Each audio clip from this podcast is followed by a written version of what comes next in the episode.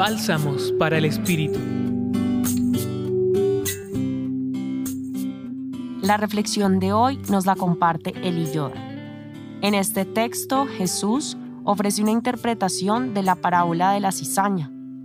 En esta parábola, Dios, en su amor, sembró la buena semilla y el mal espíritu apareció y sembró la mala hierba.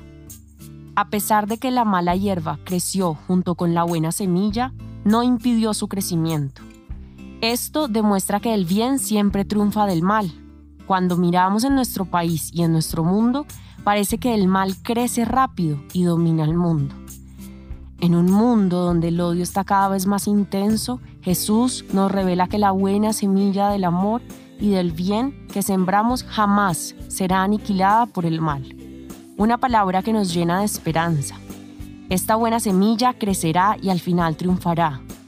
Este texto nos revela que todo mal tiene un fin, porque el ser humano con la gracia de Dios puede cambiar su corazón y arrancar de su vida la raíz del mal, del odio, y vivir desde el amor donde brota la verdadera vida. Hoy Jesús invita a cada uno de nosotros a no dejar de sembrar la buena semilla del amor y del bien. No debemos parar de hacer el bien, de amar incluso a las personas que nos hacen daño. No debemos dejar que el mal nos convierta, sino perseverar en el camino del amor. El amor siempre transforma y sana nuestros corazones. Hoy, tómate un tiempo y reflexiona sobre estas preguntas. ¿Cómo reaccionas frente al mal que ves y que te afecta? ¿Te dejas cambiar por el mal o siempre perseveras? ¿Te desanimas rápido? ¿A qué te invitan estas palabras de Jesús?